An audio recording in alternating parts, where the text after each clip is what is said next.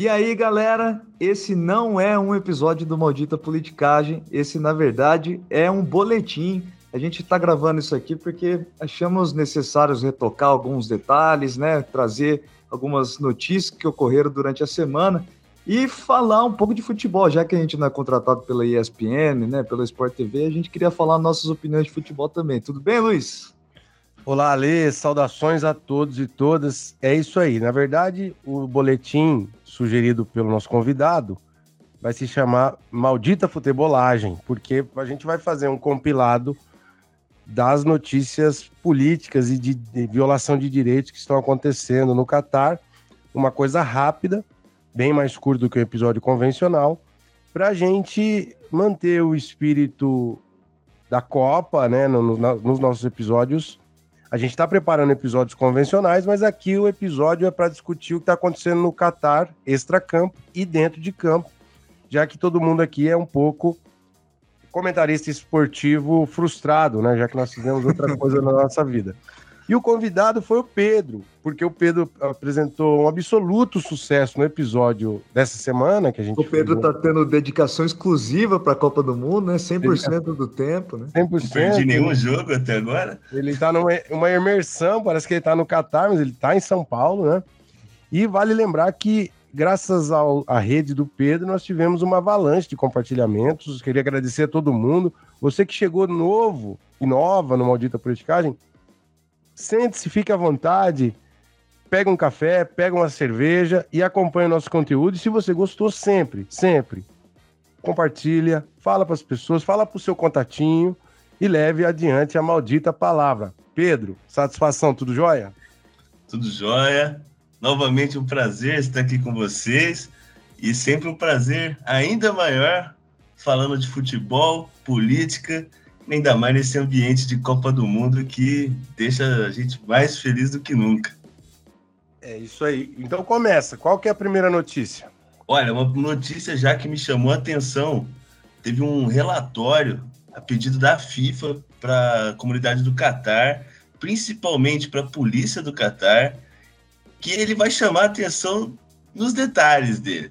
O primeiro ponto desse relatório foi que a polícia, ao receberem denúncias de mulheres sobre estupros ou abusos, não acusem elas de crime e tratem a, a denúncia com o devido a devida justiça que tem que ser.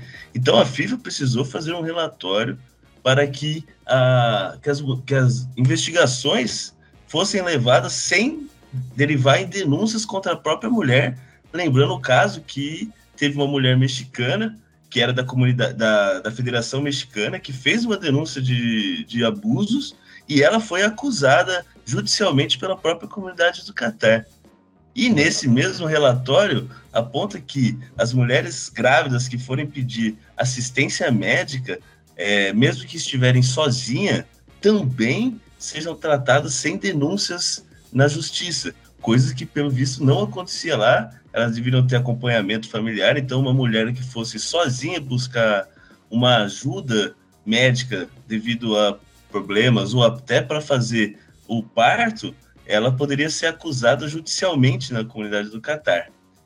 E além disso, aí a gente pode até pensar como que isso ocorria na Copa do Mundo, é que o relatório da FIFA pede que haja liberdade para que torcedores circulem livremente pelas ruas do Catar, podendo entoar seus cânticos, coisas que, dependendo do horário ou dependendo o local, eles poderiam ser julgados por crimes contra a comunidade. Se bem que nós vamos ter uma outra notícia ali que não é bem assim, não tem tanta liberdade assim, né? A segunda notícia é que teve uma jornalista argentina que foi assaltada, roubaram o celular dela, e ela foi para a delegacia. E aí chegou na delegacia o, o, delegado, o primo de terceiro grau do Emir lá, falou: Ó, oh, você quer que pena para o, o assaltante? Nós vamos pegá-lo e você pode escolher a pena. Você quer cinco anos de, de prisão? Você quer 200 chibatadas? E isso é verdade e é chocante, porque é um princípio da justiça que a pessoa lesada ela não tem a imparcialidade para julgar a pena daquela, daquela pessoa que a lesou, né? Então é, é quase que um estado de natureza lá em plena século XXI no Catar. E a gente estava falando ao longo do nosso episódio dessa semana, a gente falou sobre o movimento das mães da Praça de Maio na Argentina, vocês se lembram? Sim. Então, logo depois da gente ter gravado, surge a notícia que a Hebe de Bonafini né, líder histórica do movimento e fundadora do movimento, acabou falecendo com 93 anos ao longo da semana. Então, lembranças do movimento das pra, da Praça de Maio, né? E que tem tudo a ver com, esse, com essa Copa atual, né? E ela que teve do, dois filhos desaparecidos, mortos pela ditadura argentina, e foi uma das iniciadoras do movimento, uma das maiores líderes. Então, nosso máximo, máxima admiração pela Hebe de Bonafini, grande argentina. E também, é, já emendando uma outra notícia, a gente pode ter visto aí nas redes, principalmente quando começou a Copa, umas peculiaridades quando você via fotos das diferentes torcidas, né? Então a gente via a torcida do Brasil, torcida da Inglaterra, torcida da Argentina, pouco peculiar, assim, não, não combina muito com a origem do povo, assim. Só que, então começou a surgir, será que é torcida fake? E aí, então, houve essas acusações, né? E aí surgiu a notícia de ter torcedores premiados. O que seria isso? Essas torcidas fakes, principalmente é, de origem do, dos imigrantes que, que permeiam a comunidade do Catar, Paquistão, Índia, eles, vamos dizer assim, eles eram incentivados a aderir a essa, essas torcidas. E também, aí surgiu uma outra denúncia que houve um, uma relação com um projeto chamado Fan Leader, né? Então, onde a comunidade do Catar trouxe é, torcidas de diversas origens, de diversos países, onde foi tudo pago, onde a passagem foi paga, a hospedagem foi paga, só que isso, para que fossem aceitos esses, esses torcedores, havia um código de conduta. E nesse código de conduta, esses torcedores teriam a obrigação de fazerem publicações em suas redes a favor do Catar e também que compartilhassem as publicações feitas por outros torcedores.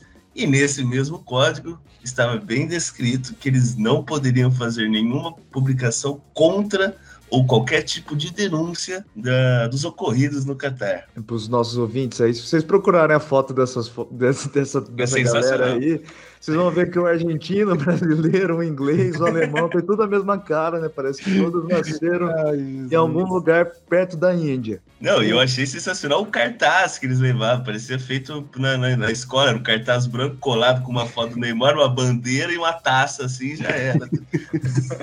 é, o, é o torcedor figurante profissional. Né? Profissional. Ele, é, e uma outra notícia que já tem dois dias, mas vale a pena mencionar, é que a FIFA abriu um processo disciplinar contra o time do Equador por conta de que a sua torcida entoou cânticos ofensivos no estádio.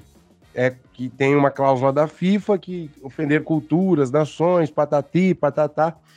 Quem eles ofenderam?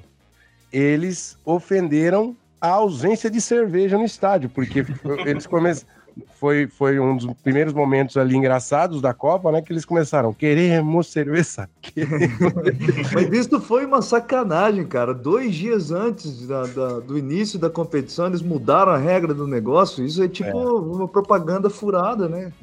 Então tem um trabalho de jornalismo investigativo primoroso da equipe do Maldita Politicagem, que foi buscar o preço da cerveja, que vão vender só na, na, na zona de, da FanFest lá.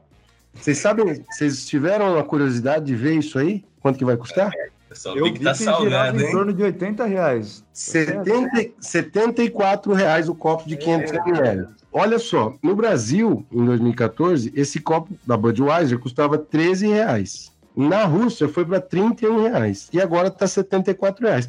Por essa evolução, a Copa que vem, que vai ser nos Estados Unidos, Canadá e México, a cerveja vai custar 140 reais o copo. Vocês têm base?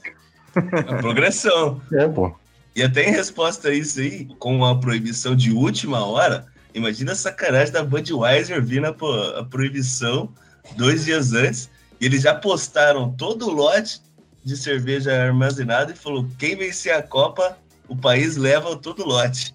Vamos lá. Com a vitória maravilhosa da Arábia Saudita sobre a Argentina, o Mohammed bin Salman, rei da, do país, declarou feriado nacional, né? Quase que o Brasil também podia entrar nessa, né? Eu, eu seria favorável a essa decisão.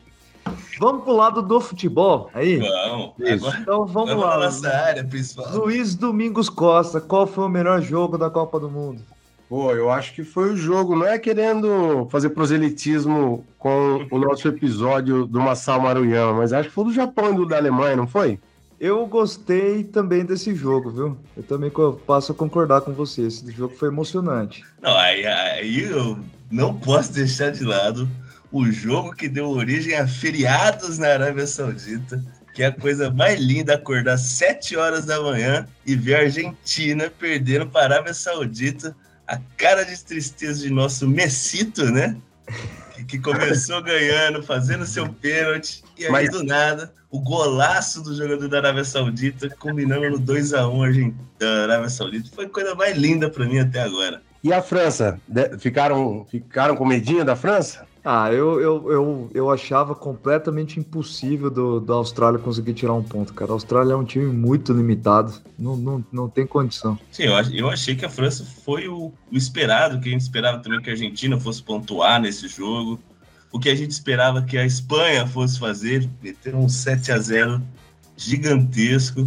Então, é, eu achei que a França cumpriu o seu papel ali.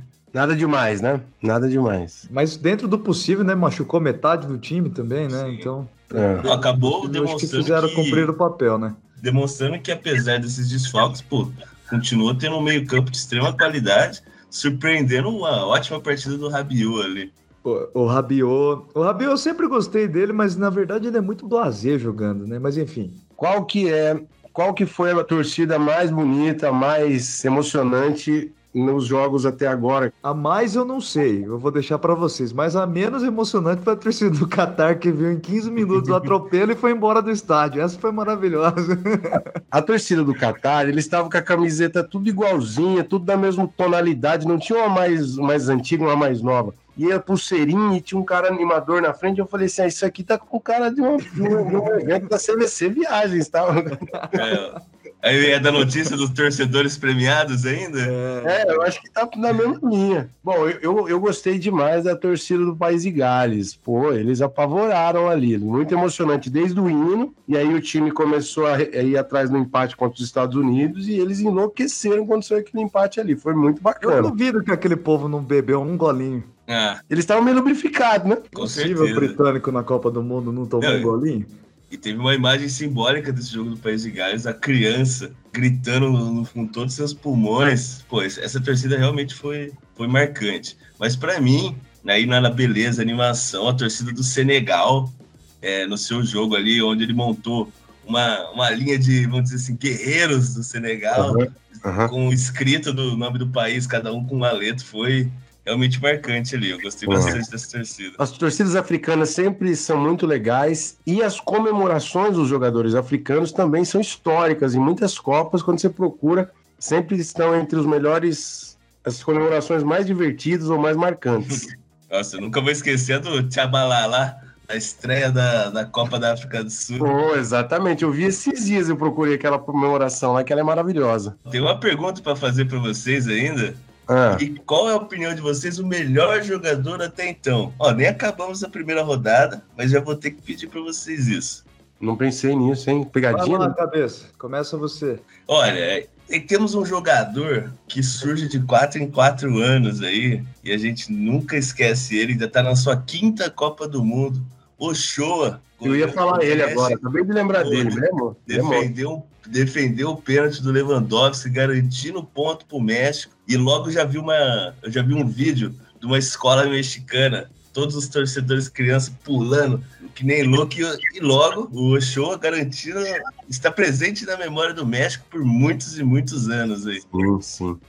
É, eu acho que teve um jogo de Copa que o Brasil enfrentou o México, ele pegou tudo, né? Ele é monstro, ele tá entre os quatro, cinco melhores goleiros das Copas, eu acho. É, eu diria ele também. Eu lembrei dele depois que você começou a falar. Para mim, o destaque vai pro, pro Bucaio Saka, um menino da, da Inglaterra que marcou dois gols numa vitória de 6 a 2 e que foi vítima de preconceito racial durante a Euro de 2020 e agora deu a volta por cima, jogou muito no, nessa primeira rodada. Destaque é. vai para ele. É. Beleza, é isso? Pessoal, a gente pretende fazer um, esses boletins, não tem a menor periodicidade fixa, a gente vai fazer idealmente, né, de sair, a gente pretende fazer um por semana, mas não tem dia marcado. Vocês vão perceber que não tem um trabalho de edição de todos os, os episódios convencionais, porque a gente não tem como fazer todo esse processo para um episódio complementar, que na verdade é um boletim para a gente é, comentar a Copa, para aqueles que estão acompanhando a Copa como a gente. E você que também tem interesse e gostou, manda aí o que, que você descobriu, é, notícias bizarras de violações de direitos ou coisas divertidas das torcidas, o que você quiser, manda pra gente nas nossas redes sociais, no arroba Maldita Politicagem no Instagram ou no arroba mpoliticagem no Twitter. E lembre-se, vai lá no apoia.se barra maldita politicagem e deixa uma contribuição para nossa campanha de financiamento coletivo se você puder.